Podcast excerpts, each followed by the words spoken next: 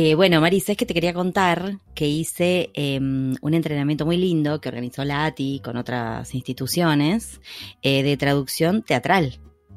Me encanta. Hubiera estado inscripta en ese De una. Yo sé que vos lo hubieses disfrutado mucho también. Yes. Te digo que, aparte me llegó, a mí me llegó por el mail de la ATI, o sea, por las notificaciones y después me llegó de varios traductores. Vi esto que es para vos, vi esto que es para vos, vi esto que es para vos. O sea, todo el mundo pensó, tenés que ir. Y por supuesto, fui. Bueno, nada, no sé ni, cómo explicarte que estuvimos toda una semana de 10 a 17 horas en un salón divino, en un centro cultural de acá de la UBA, de la Universidad de Buenos Aires. Eh, vinieron tres profesores, una traductora, Catherine Boyle, que es traductora teatral, eh, un actor, eh, Jack Tarleton, todos de UK, y un dramaturgo que fue el que trajo las obras, ¿no? Que fue John Donnelly. Y ya, de hecho, para entrar al... aparte divinos los tres, la verdad. Em, ya para entrar al... Para participar del seminario había que dar una prueba de traducción de un pedacito de una obra de John Donnelly. Y súper, o sea, la obra que tuvimos que, traducir, que después la elaboramos también en el seminario, eh, se llama The Pass y es la historia de dos jugadores de fútbol que hay uno que termina siendo abiertamente gay y el otro que nunca sale del closet. Entonces, toda una escena al, al, inicio, cuando ellos son muy jovencitos, están como de gira y se nota que hay algo ahí, ¿no? Como hay una especie de atracción medio reprimida y un montón de vocabulario completamente muy slang, muy de... de, Futbolero además, que me imagino. pues están los dos en la habitación y se joden y qué sé yo. Entonces nada, ¿me entendés? Tipo estas cosas que hacen las adolescentes, que se tocan los huevos, que se dicen cosas. o sea, muy así. Entonces eran todas expresiones, viste, que eran como, oh my God. Muy Urban Dictionary. Le di con todo al Urban Dictionary, pero también con, ¿no? Con algunas reservas, pero como que no eran cosas para buscar en un diccionario. Bueno, eso fue la prueba. Después el seminario estuvo buenísimo porque estaba organizado para que pudiéramos laburar en grupo, solos también, para eh, reflexionar en grupo, leer en voz alta, por ejemplo. La primera, la primera obra que agarramos la leímos todos en voz alta en ronda.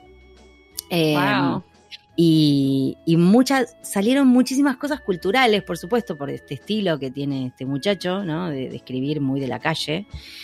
Entonces llegaron hasta hacernos listas, por ejemplo, Catherine nos hizo listas de cuáles son los supermercados más chetos, del más cheto al menos cheto.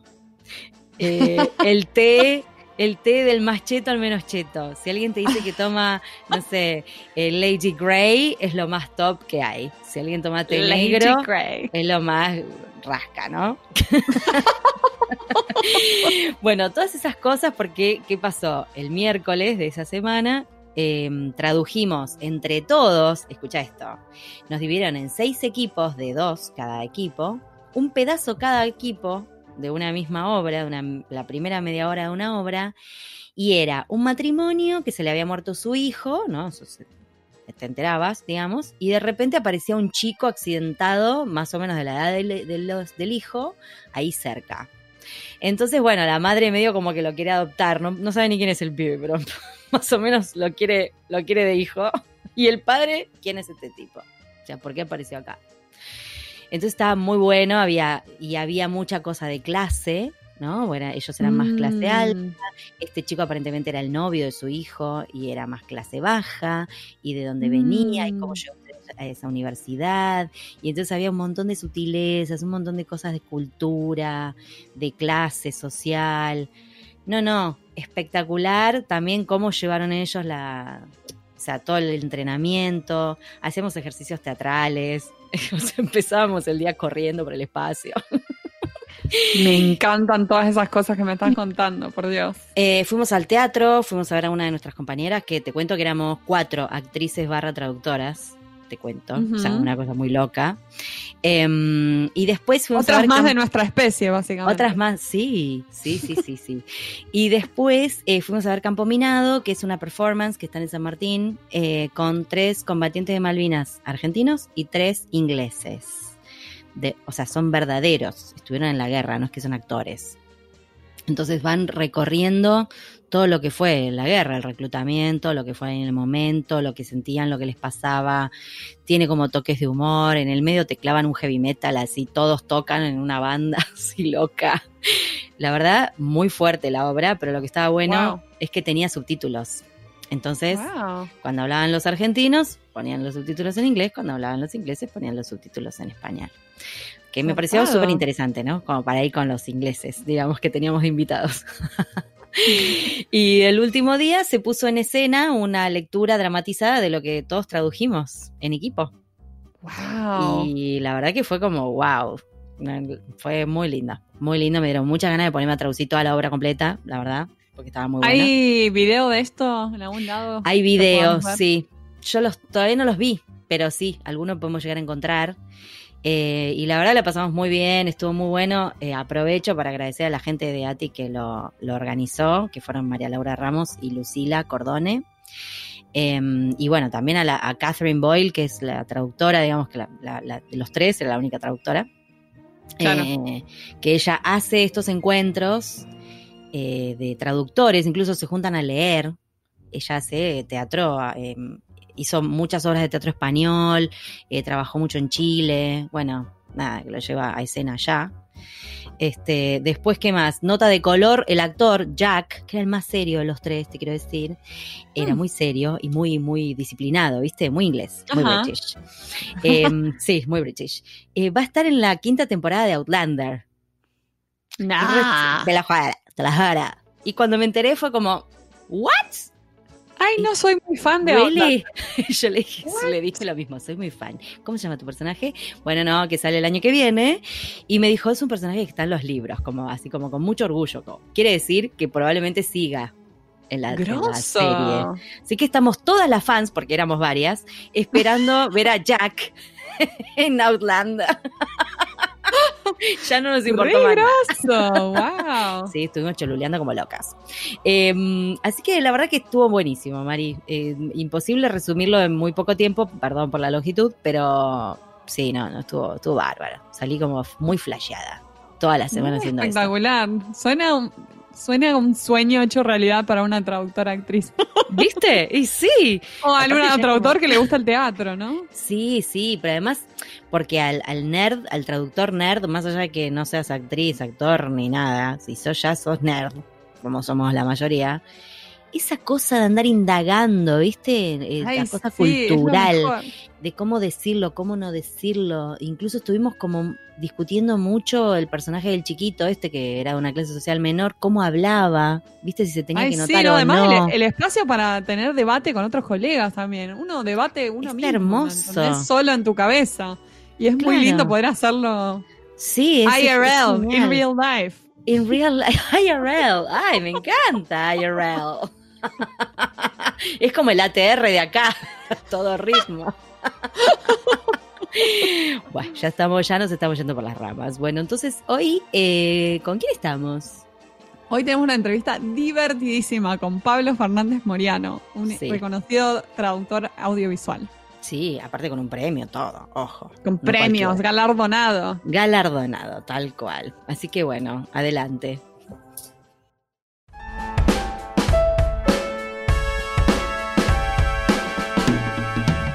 Hoy tenemos el gusto de entrevistar a Pablo Fernández Moriano. Él es licenciado en traducción e interpretación y tiene el título de posgrado en traducción audiovisual. Traduce del inglés, francés, italiano y alemán al español y cuenta con 19 años de experiencia profesional como traductor y revisor, durante los cuales se ha especializado en la traducción de películas, series y documentales para subtítulos y doblaje. Ha sido galardonado con dos premios Atrae, uno en 2018 por la traducción de los subtítulos El caso Sloan y otro ese mismo año por la traducción para el doblaje de Deadpool 2. Aunque ahora es autónomo, estuvo más de 10 años trabajando en plantilla en dos de las empresas de subtitulación más relevantes del sector en España. Y actualmente enseña subtitulación en el curso presencial de traducción audiovisual de Cálamo y Cran y colabora como profesor invitado en el máster de traducción audiovisual y localización que organizan conjuntamente las universidades Complutense y Autónoma de Madrid. Es un placer tenerte aquí con nosotros en pantuflas, Pablo, bienvenido. Eh, igualmente, Sí, muchas gracias. También estoy yo en pantuflas, ¿eh? Ah, era la pregunta que seguía, mira. Sí, ya, ya, íbamos a preguntarte, ¿estás en pantuflas? Como para, ¿no? ¿Estar acorde?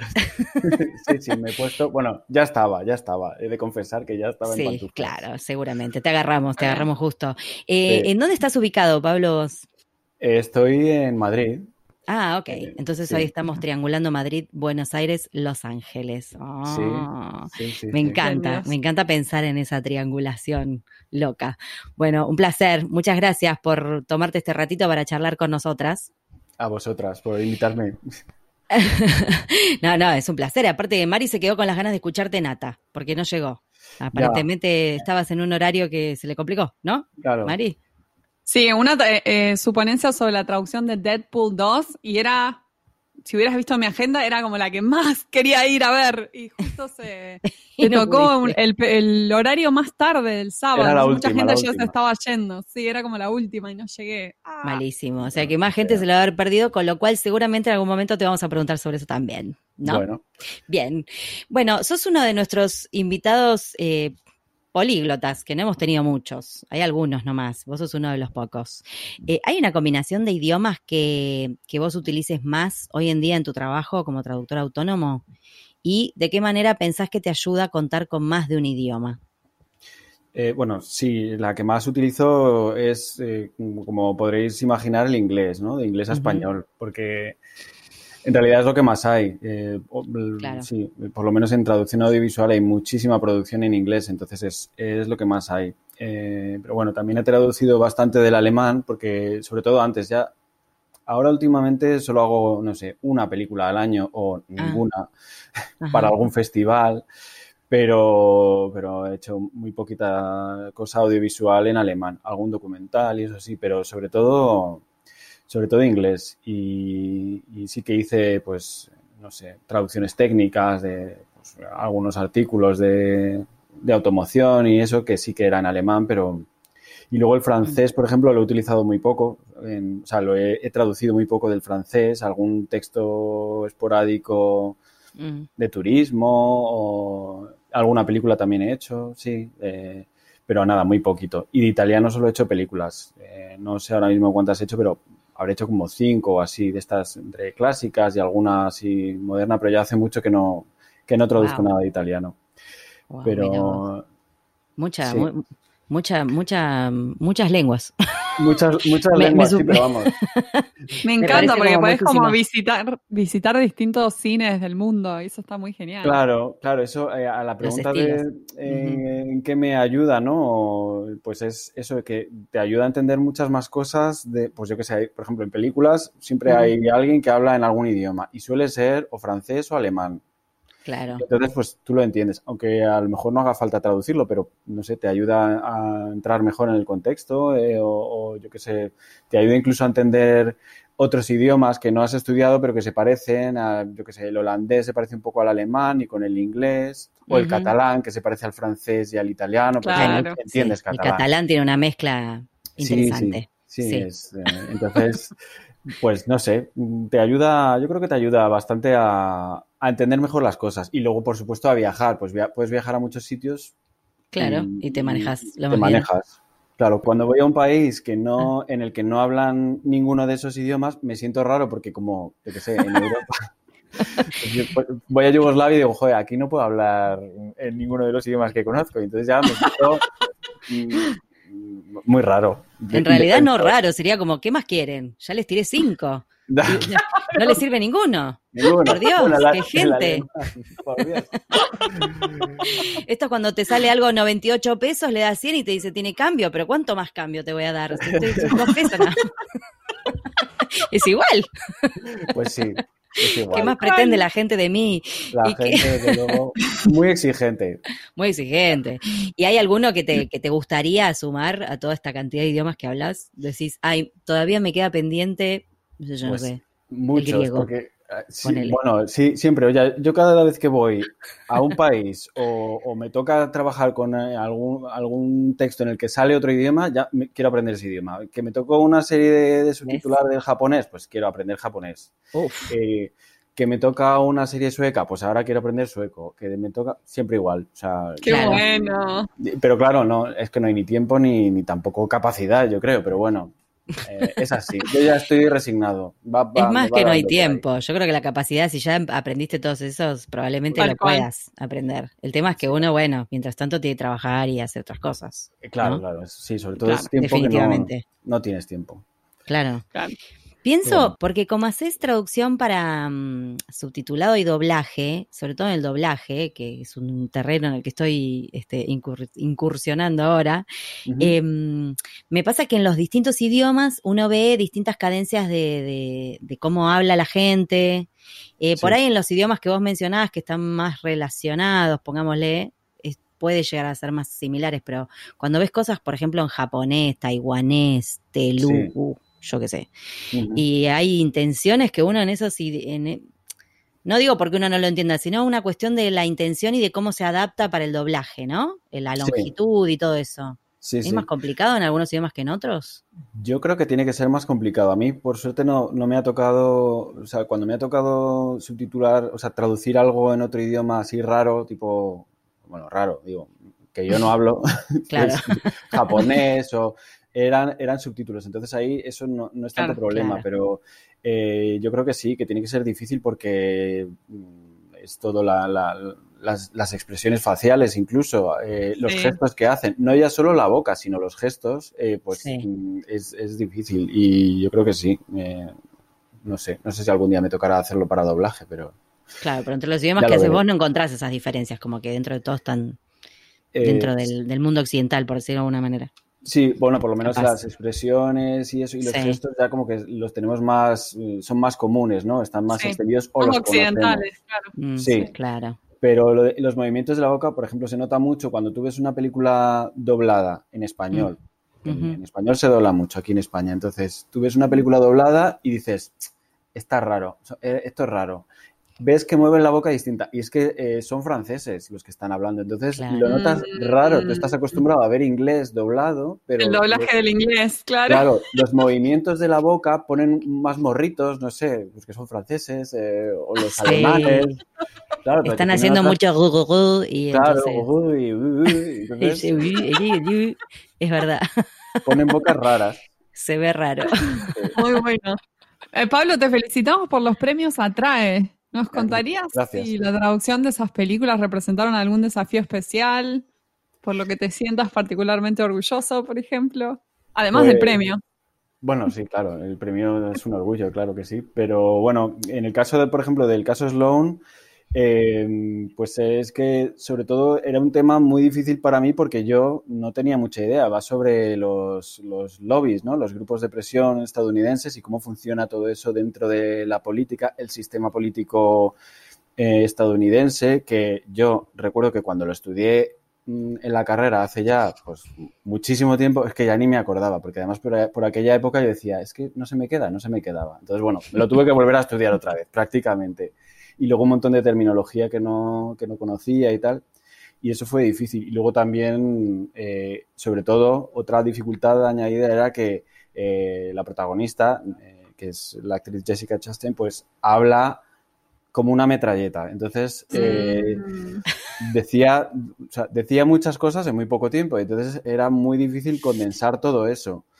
Eh, y, que tuviera sentido, claro. Y, pero bueno, eh, al parecer los subtítulos, lo bueno que tuve es que como hice la traducción para el doblaje, pues ya la tenía mascadita y entonces al, al, ah. pasar a los subtítulos, pues ya pude, eh, pues eso, podía revisarlo otra vez, me dio tiempo a reposar el texto, entonces fue, mm, pues yo que quedó, quedó, no sé, pues parece que bastante bien, ¿no? Pero, al parecer. Al parecer. Según dice esta gente. Hay cosas, mejor, o sea, hay cosas mejorables siempre, ¿eh? nunca te quedas contento del todo, pero bueno. Somos todos iguales de neuróticos, pero... Sí, sí. Pero bueno, claro. Eh, contanos un poco sobre la traducción de Deadpool 2.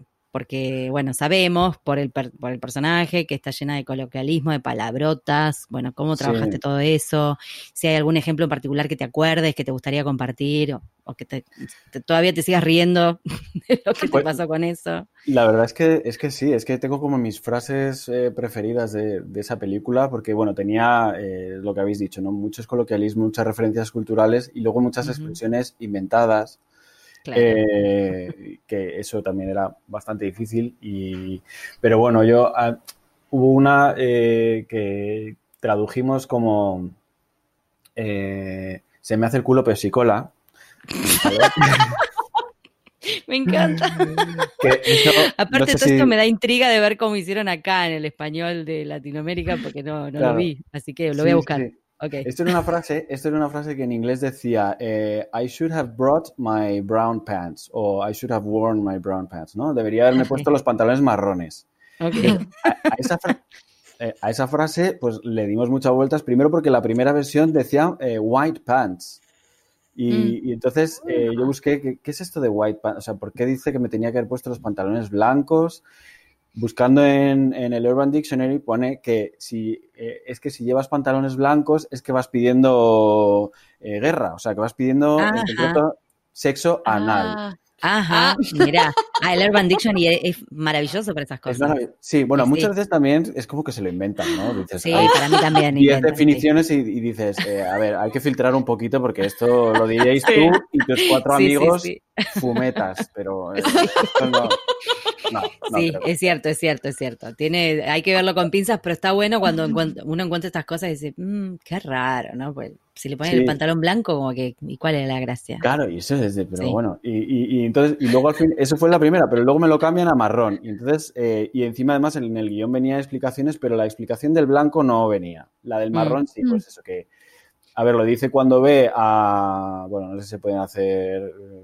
Ya es vieja la película, no son spoilers, ya fue. Pues cuando ve, cuando ve a, a este, uy, se me olvida el nombre al Juggernaut, que es un gigantón así, ¿no? Pues, eh, pues es como que me cago de miedo, ¿no? Claro.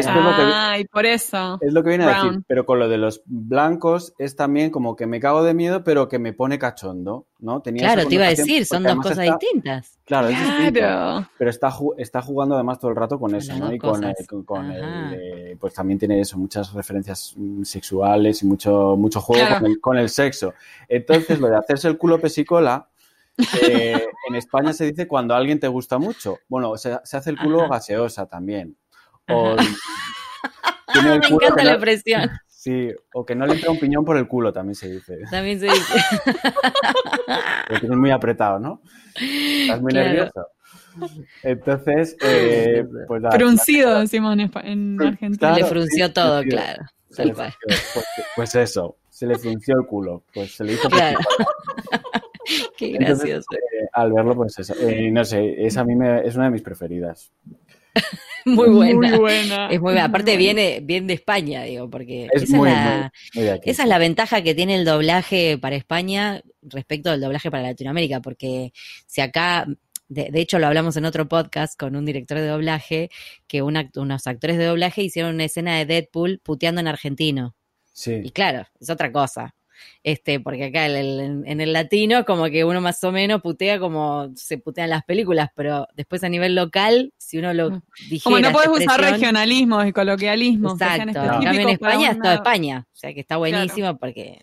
Claro, es que eso, es una pena, que, en Latinoamérica tenga que ser todo ahí una cosa neutra y mm, sosa. Se pierde muchísimo. Se pierde mucho, sí. Sobre todo un personaje así, que es tan guarro, así como que que sería divertido verlo putear en el idioma de uno, digamos. Sí. sí, exacto. Es así. Y en, el Congreso Data diste una disertación sobre tu traducción de Deadpool. Sí. ¿Nos contaría de qué se trató? Porque dado que frustrada que me la perdí. Marina se la perdió, hacésela toda entera. vale, espera, que saco el PowerPoint. Ahí está. Iba una hora y media y estábamos aquí. pues, pues, a ver, bueno, básicamente conté un poco, al principio expliqué un poco cómo es el doblaje en España, el proceso de doblaje, porque, bueno, eh, primero que no, no es muy conocido. En Estados Unidos yo creo que no se conoce mucho. Mm. Eh, o sea, no, como no se dobla mucho, pues no mucha gente mm. sabe cómo es. Y luego, además, en España, pues se trabaja de una forma que no siempre es la misma. Por ejemplo, en Francia se trabaja de otra forma. Entonces, bueno, conté un poco el proceso de cómo es, luego cómo fue el proceso en concreto de Deadpool, que hubo pues ciertas eh, cosas especiales, como que, por ejemplo, se, eh, la supervisora de, de, la distribuidora, que era Fox, pues se implicó mucho en el proyecto. Normalmente los supervisores pues solo que sé, solo aportan tres o cuatro cosas, dice esto me gusta o no, pero en esto era, mm, en esta película ella estaba, ya se había implicado mucho en la primera, Deadpool 1, y entonces en la 2 pues eh, también, ¿no? Y entonces eh, era su personaje y lo mimaba mucho y, y, ella hizo un montón de aportaciones, ¿no? También, aparte de luego el director del doblaje, que es el que ajusta el texto también, Después de traducir, pues ajusta el texto y entonces entre los tres ahí iba el texto para un lado, para otro, volvía con mis sugerencias, con las suyas, con sus mejoras, con cosas que se me ocurrían a mí. O sea, eso fue una locura. Entonces, bueno, conté un poco eso y luego ya puse pues ejemplos concretos de, pues, de dificultades con las que te puedes encontrar en una traducción audiovisual y, y y que aparecían en Deadpool, pues yo que sé, juegos de palabras, eh, referencias culturales, eh, referencias a otros textos, mmm, yo qué sé, eh, bueno, mil, puse varios ejemplos. De hecho, no, no di tiempo a ponerlos todos porque, claro, eh, siempre me pasa igual, siempre me enrollo mucho al principio y al final mm, me quedo sin tiempo, que era la parte que más molaba, pero la, pero la verdad es que ya además yo no esperaba que, fuera tanta gente porque como era al final y como era la última y eso, y dije, ah, van a venir cuatro gatos aquí y ya con de, de irse a su casa o de irse a la fiesta. Y, no, la verdad es que estuvo bastante bien. Y se rieron mucho, además, que eso fue. Me hizo, me hizo mucha ilusión que se rieran. Eso. ¡Qué bueno! sí, sí. Sí, aparte que es, en general es un congreso bastante serio, ¿no? Ponerle un poco de. Claro, no hace falta para mí ese tipo de, claro, yo creo que por eso lo pusieron de sesiones que descontracturan un poco. Claro, al final, ¿no? Pues dejaron esta que era así más, mucho más distendida. Yo entiendo que la programación, pero bueno. Y, nada, y bueno, también como fue en inglés, era la primera que yo daba en inglés y yo digo, esto va a salir, pero nada, salió bastante bien también por eso, ¿no? Muchas de las risas eran por porque era explicar cosas en español luego al inglés y quedaba más gracioso, ¿no? Porque son Claro, tal cual. Muy bueno. Qué divertido. Em, nos gusta mucho tu hashtag de Twitter, casticismo del día. Ah. Contanos un poco para todos nuestros podcasts, escuchas de qué se trata. Eh, vimos una lista que nos estuvimos muriendo de risa, pero ya porque por sí a mí por lo menos las expresiones españolas me hacen mucha risa. Este, como me imagino que a un español le deben hacer risa las expresiones argentinas, ¿no? Sí, sí, claro. Entonces, contanos cómo surgió esto del casticismo del día, pues eso, a ver, eso surge porque mm, eh, yo tengo la manía o la costumbre, no sé si buena o mala, de, apuntar cosas, ¿no? Yo hago listas de, pues eso, listas de, yo apuntaba en una libreta lo que decía mi madre, lo que decía mi abuela. Ah, yo hago lo mismo. Bueno, lo hacemos muchos, yo creo. Sí. Son expresiones que solo oyes en tu casa y que te das cuenta de que solo son de tu casa cuando las dices fuera y la gente te mira. Te mira.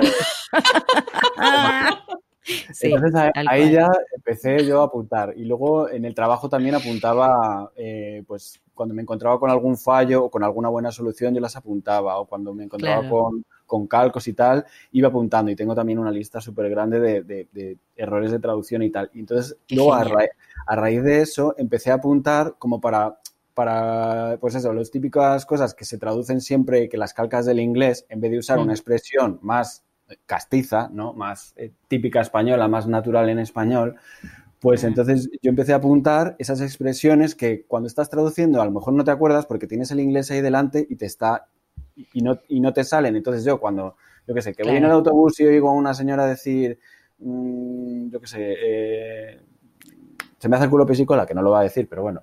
Pues sí, una señora que es medio raro.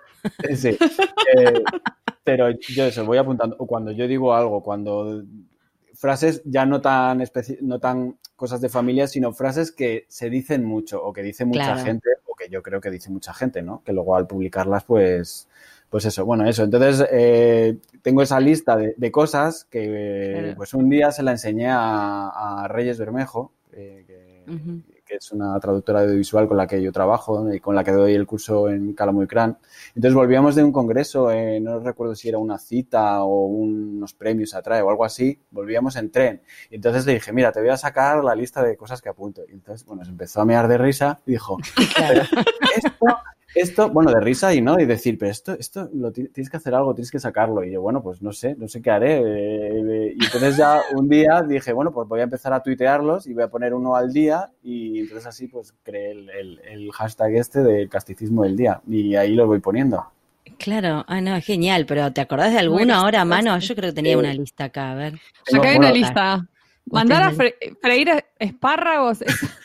Esa se usa acá, ¿eh? Todavía. Yo la, Andás a freír churros, se usa. Sí, también, esa es la variante. Para mí la original era la de los espárragos, o la fina, digamos, y la otra este, me mandó a freír churros, es como más groncha. ¿Ah, sí, más groncha, anda a freír churros. Anda a freír churros. Aquí no suena, no suena groncho, ¿eh? no suena mal. No, no.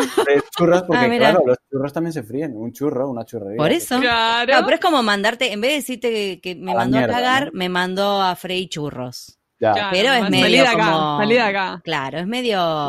Es medio, como se puede decir? bajo, bajo registro. A mí te quiero preguntar de una que quiero entender qué significa. es para mear y no echar gota. Ah, ah esa, esa. Esa, por ejemplo, esa también la dice mucho mi madre, pero luego esa también se, dice mucho en general. Pero esa es típica, o sea, yo oigo esa frase y veo a mi madre diciéndolo. Es para mear y no echar gota significa eh, que es el colmo, ¿no? O sea, es que... Mm, lo ah, tuyo no es normal, o sea, lo dices cuando estás indignado por algo o cuando es que sí, no, se me ocurre ahora otra expresión. Me encanta eso. eso o sea, cuando te dice que es para mí y no echar gota es, eh, yo qué sé, no doy crédito o eh, no se puede creer. No se puede creer, sí. Eh, o es, es, es inaguantable, incomprensible, intolerable o yo qué sé. Claro. Depende, depende del contexto. no me hubiese dado cuenta, pero ni por casualidad que era eso. para mear y no echar, sí, pues yo qué sé, eso, que vas a mear y de repente, pues es frustrante, ¿no? Ir a mear y no echar gota. y no echar gota, claro. ahora, ahora, lo habéis pillado, ¿no? Sección urinaria full, claro. Qué gracioso. y pones un circo y te crecen los enanos. Por eso decir que te crece, eh, sí, eso yo no sé. Como dar la mano y te agarran el codo, ¿sería una cosa así? Mm, mm, no. Mm, no, exactamente, no, es que tienes ah. mala suerte.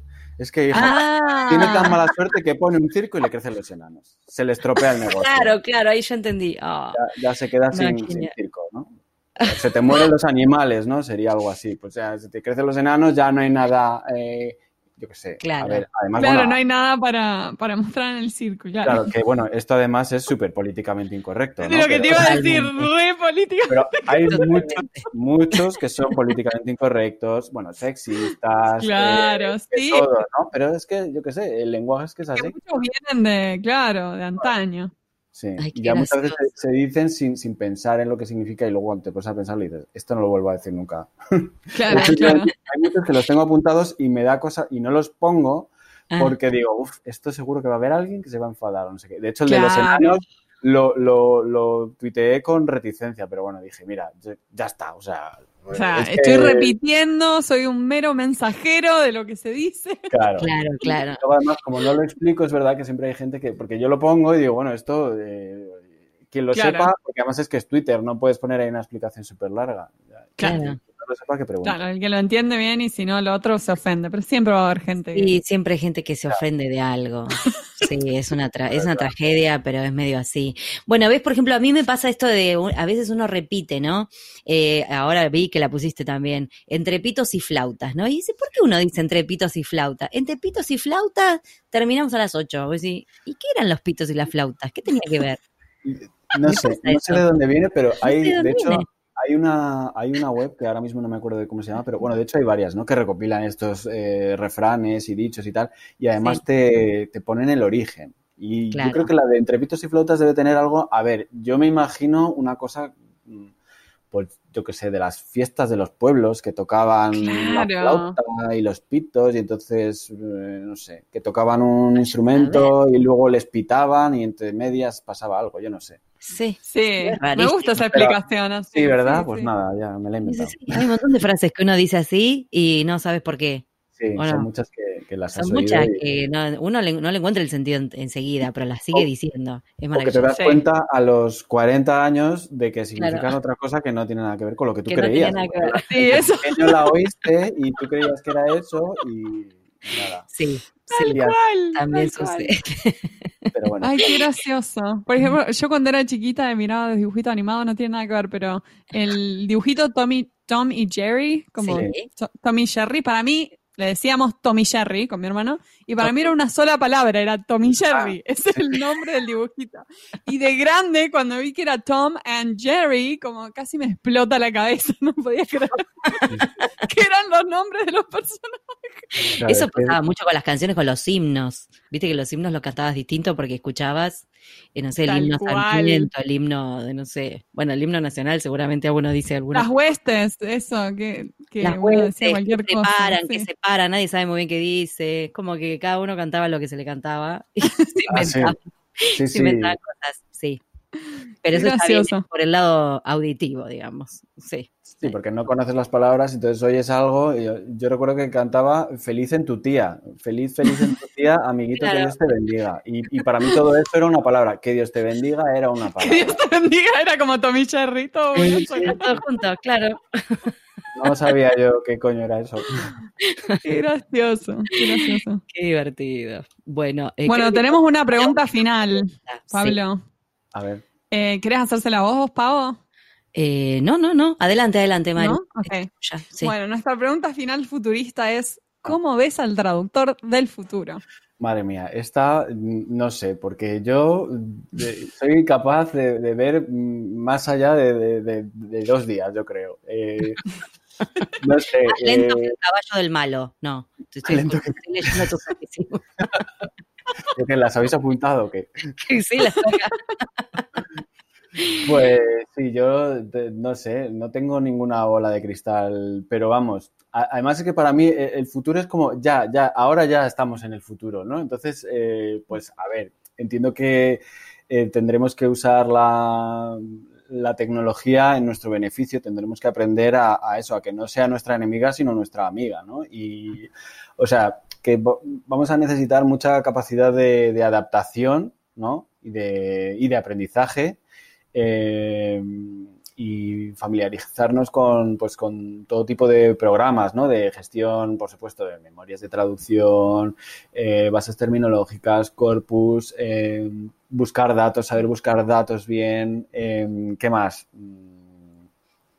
Yo qué sé, a ver, lo de la traducción automática, ¿no? Eh, que está siempre la cuestión de que si nos van a sustituir o no. Eh, la posedición, bueno, pues yo creo que es inevitable que mm, cada vez haya más posedición y que eso, en vez de verlo como un inconveniente, pues lo veamos como, como una ventaja, eh, pues de, de intentar sacarle partido a eso e intentar que no nos coman el terreno, pues eso, eh, saber también mm, pelear ante el cliente, ¿no? El hecho de que pues tú le estás dedicando un tiempo y no sé, a lo mejor también se, se cambia la forma de, de tarificar y pasamos todos a cobrar por tiempo dedicado y ya está, y así Mm. mm, no nos, eh, no nos comemos el no nos comemos el tarro, ¿no? No nos comemos el tarro. Bien, Pero, bueno. y, ah, bueno, sí, también lo que, lo que yo veo también es que hay eh, el auge del audiovisual, que ya, ya está, ahora va a haber cada vez mucho más, casi todo va a ser ya o, eh, vídeos, ¿no? Y entonces vamos a tener los que, eh, los que estemos acostumbrados, los que estén más acostumbrados a hacer solo texto, yo creo que sí que van a tener que reciclarse un poco o eh, a engancharse al tren de- del audiovisual porque es que además ya ahora cualquier cualquier eh, millennial o centennial o enano te hace un vídeo que te caes para atrás con Sí. el móvil, con esa con una mierda de móvil ya te hacen unos vídeos y todo, o sea, eh, no podemos quedarnos atrás en eso, tenemos que manejar esas Claro. herramientas también. Eh, no sé, eh, mi visión fu- futurista, como veis, es muy, muy de andar por casa en pantuflas. Qué genio. Bueno, muchísimas gracias, Pablo, por charlar con nosotros. Fue muy divertido, la verdad. Este, Gracias a podríamos seguir hablando del casticismo. Eh, quiero decir que me, me copé mucho y me los voy a leer todos.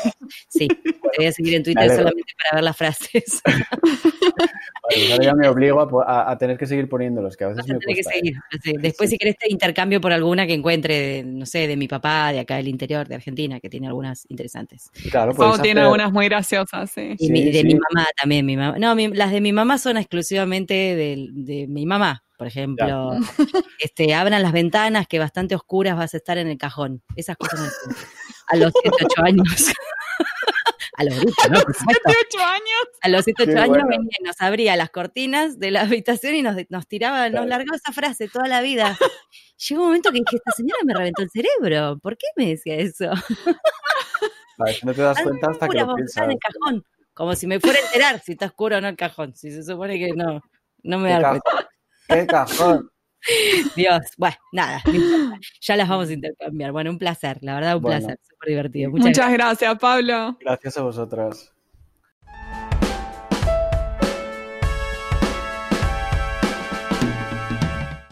Este fue un nuevo episodio de En Pantuflas. Podés encontrarnos en la página en guiondelmediopantuflas.com y suscribirte para escuchar los nuevos episodios en Podcast Addict, Google Podcast y Spotify. Prohibida su reproducción musical Los Ángeles, Paula Caballito, Argentina, las pantuflas de flamenco son mías. Y las de tigre son mías.